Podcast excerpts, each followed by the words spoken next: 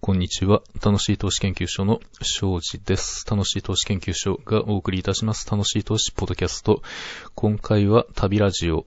及び投資ラジオということで、姫路市からお送りいたします。姫路ラジオです。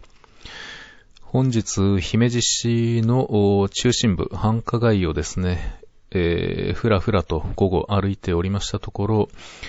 と、法営カゴ行列というものに出くわしました。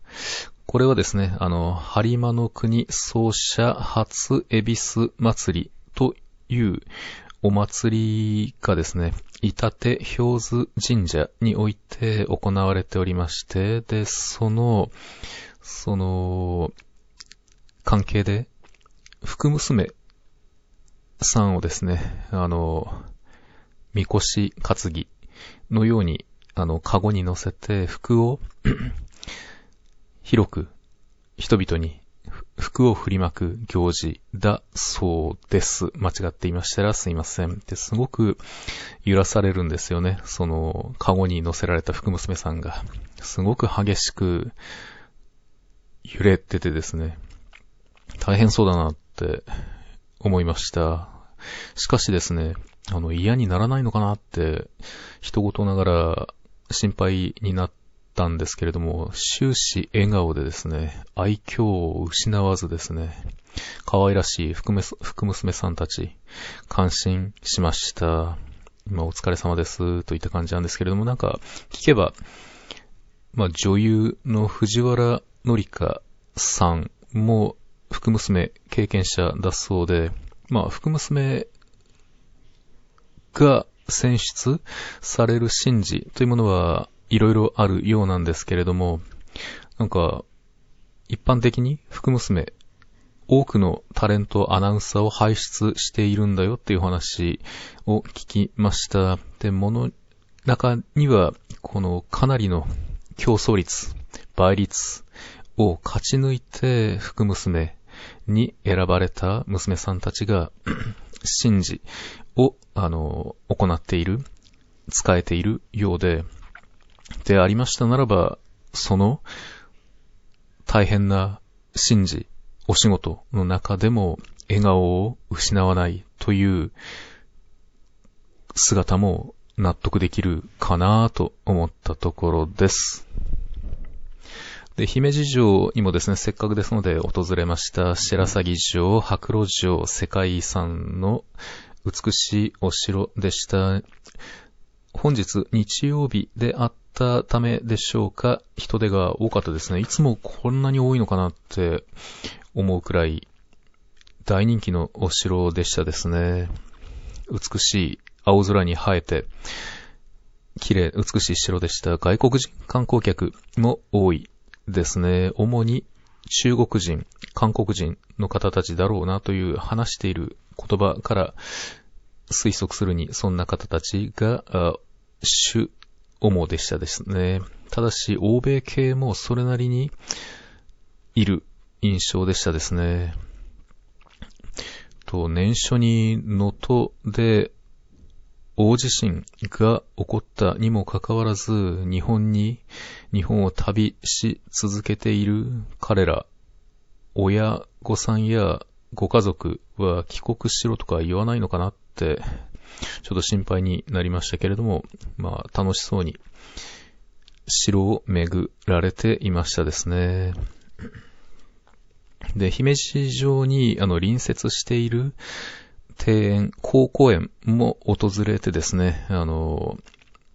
良い場所でした。広大で見事な日本庭園です。で、その中にありました茶室で抹茶などをいただくなど、まあ良い時間を過ごしたところです。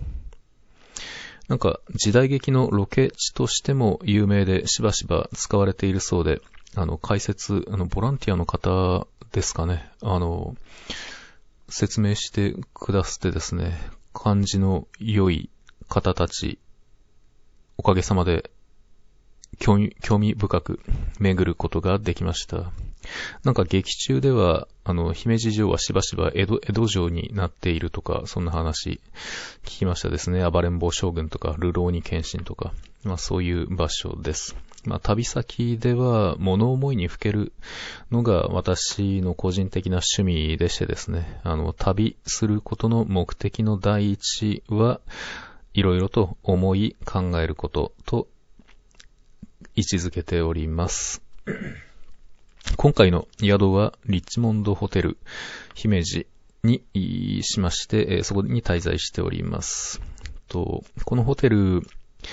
アメニティバーというものがですね、フロント前に設置されていまして、入浴剤でありますとか、シェービングクリームとか、乳液、ローション、いろいろ置いてあってですね、宿泊客、宿泊者は自由にこれが使えるという、そんな運営、運用です。で、同行の妻がですね、それを選んでいるところ、その、到着した外国人からの、外国人団体旅行客の皆さんがですね、まあなんかツアコンの方からそういう説明を受けたらしく、なんか一斉にバーッとこう、そのアメニティが置かれている場所に殺到しているところを、あの、旗目で見ていてですね、まあ、ちょっとしたバーゲンセール会場みたいな、そんな様相を呈していて、まあ、妻が少々疲れ気味に、あの、退散してきたところ、まあ、大変だなぁなんて思いましたですね。歩く群衆心理を見れたようで興味深いなぁと思いました。で、まあ、あ高校園の竹林があってですね、そこも良かったんですよ。ちょっとまた高校園に戻りますけれども、そこでぼんやりと考えていたところですね、あの、SEC の X、旧ツイッターで、あの、乗っ取られ事件、先日ありました。これってのは、なんか意図的なものを感じてしまいますね。まあ根拠はないんですけれども、その、まるで今の SEC の立場、立ち位置、こんなもんなんだよっていうことをもしかして世間に知らしめることを意図して、あの、まあ、ハッキング乗っ取った人がいたのかなっていうことを、まあ、考えすぎかもしれませんけれども、そんなことを、まあ、ぼんやりと、竹林の中で思った次第です。日本の株式市場、株価、年初から上がってますよね。結構な勢いで上がってるなぁと思います。日経平均は前年度末から6.3%の上昇、日経平均6.3%の上昇。またトピックスは年初から5.4%の上昇です。で、一方、アメリカ株、アメリカの株式市場も同じようなのかなと思いきや、まあ、トントンと言いますか。あの、スタンダードプアーズ500この指数は前年度末から0.24%の上昇。で、また、ダウジョーンズ、この30銘柄からなる指数、こちらは、ま、マイナス0.28%という現象、そんな感じ。まあ、トントン、アメリカ株式市場。日本株の上昇、何なのかなと 原因は何なのかなと考える日々ではあるんですけれども、まあ、円安効果なんでしょうか。また、あの、経済環境の楽観的な見方が広がっているようなところでしょうか。楽観的な見方、まあ、その主なものとしては、この金利が関わってくるのではないかと、あの、勝手に考えているんですけれども、まあ、円安、あの、米ドルに対しては、円安方向、プラス、前年度末、12, 12月末に比較して、プラス2.7%の円安方向といった感じで、まあ、ドルに対しての円安が進んでいるわけなんですけれども、このドル、まあ、ドル高といったものは私は個人的にあの、大変懐疑的というか、そういう疑いの目を持って、えー、見ております。と、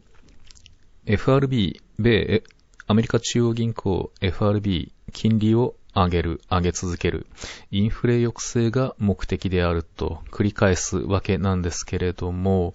その、インフレが沈静化しているような兆しの中でも、そんな中でも、何のかんのと、あの、理由をつけて、利下げは絶対に口にしないですよね。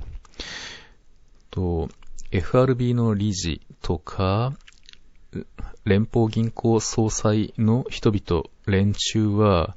まるで利下げを口にすれば死ぬ病気にでもかかっているのかなって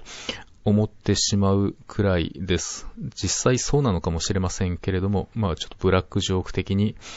意外と実際そういうこともあるのかななんてあの考えたりもします。まあ実際、その、つ、国際決済通貨として、あ、米ドルが用いられる場面、着実に減っているような感じ、報道を見ますにですね、そんな様相ですよね。で、それは、米ドルの使用を強制できないアメリカの姿、側面でもあるわけです。で、それを世界、世界の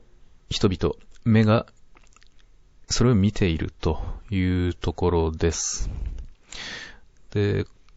SEC のあの、X、旧ツイッター乗っ取り事件というものがものがありましたけれども、そのビットコイン ETF に関わるものでした。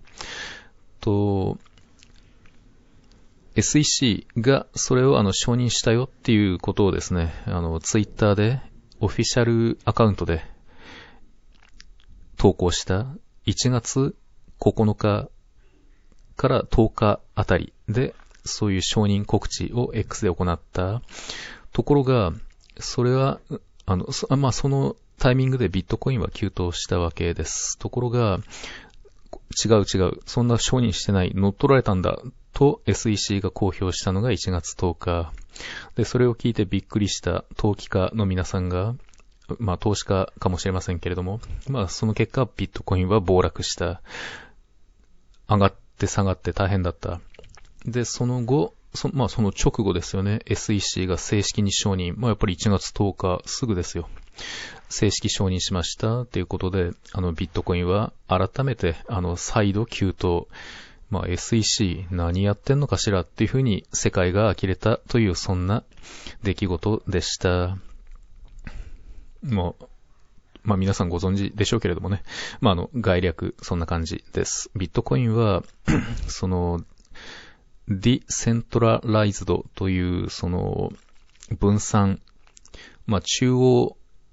管理、中央集権的な体制の逆を行く、その設計思想、すなわち、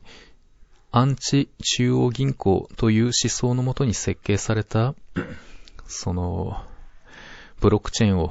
えー、元としてテクノ、あの、画期的なテクノロジーとして用いられて設計されたのがビットコインであります。すなわち、通貨発行権を独占している者どもを脅かす存在として、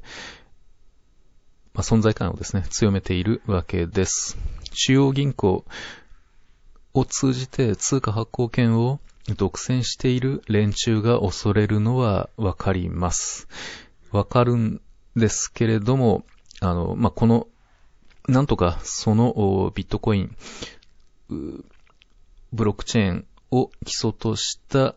仮想通貨、暗号通貨による脅威を排除しようというふうに意図してるんだろうな、な、あの、いろいろやってるんだろうなとは思うんですけれども、その流れはやはり止められそうになく、あの、着々と、その、中央銀行の、権、あの、既得権益というものがそがれ続けているように、まあ、勝手に、そのように、見ております。で、まあ、そんなこんなで、そのドルの、ドル需要も減っていく。で、ドル金利の上昇、ドル金利を高く維持したい FRB。なぜそんな風にやっている、あの、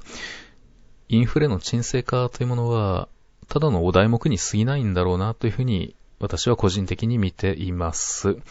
で、そのドル需要を維持するためのドル金利、あの、上げ続けているのかななんて想像したりするわけです。で、そのように、あの、ドル需要を、米ドル需要を無理無理やりに増やしているかのように見えるわけなんですけれども、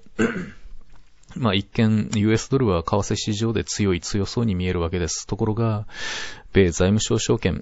あの、米国債の発行続くことによって、あの、重ねることによって、アメリカ政府の利払い負担が増、あの、増加してですね、市場、類を、例を見ない規模にまでその利払い負担が膨らんでいるというニュース、あの、大きく報道されていました危ぶむ声は高まる一方であります。いつまでも続けられるわけがないということですよね。ででは、あの、中国、ロシアなど、あの、ブリックスがアメリカにとって変わるのかしらといえばですね、あの、単純にそういうものでもなくて、あの、国力を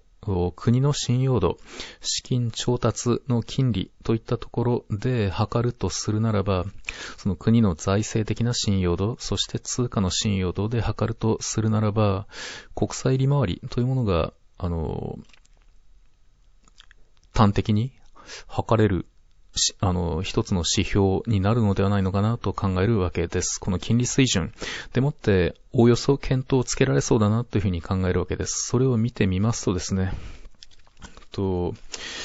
アメリカの国債利回り、10年もの国債利回り、5.5%ぐらいでしたですかね。で、えそれに対して中国2.52%、ロシア12.68%、まあそんな感じなわけです。で、インド7.17%、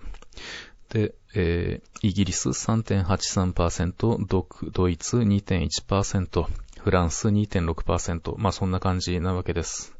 その金利水準で見ますに、あの、アメリカも高いんですけれども、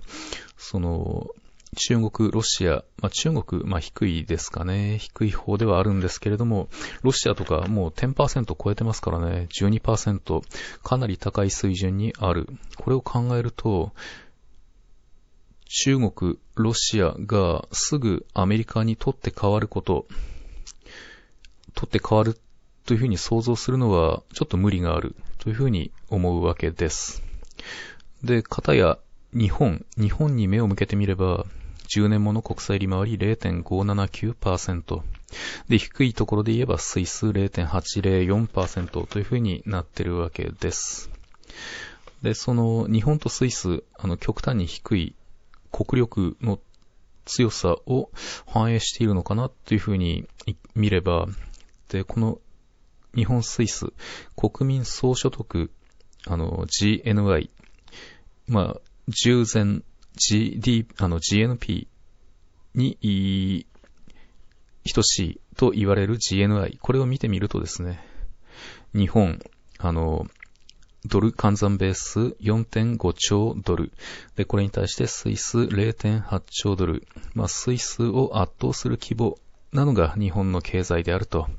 で、信用度高く経済力なかなかなかなかの国なのではないか日本はというふうな、そんな見方が出てくるわけです。自力、自力はなかなかのものに見える日本だなと改めて思うわけです。やりようによっては面白い時代が今後開けてくるかもしれないなと、そんなことをですね、あの、姫路高校園で考えた冬の日でありました。はい。そんな感じで、あの、この度、旅ラジオ、姫路からお届けいたしました。楽しい投資研究所の庄司がお届けいたしました。では、次回の楽しい投資ポッドキャストでお会いいたしましょう。えっ、ー、と、明けましておめでとうございます。本年もよろしくお願いいたします。さようなら。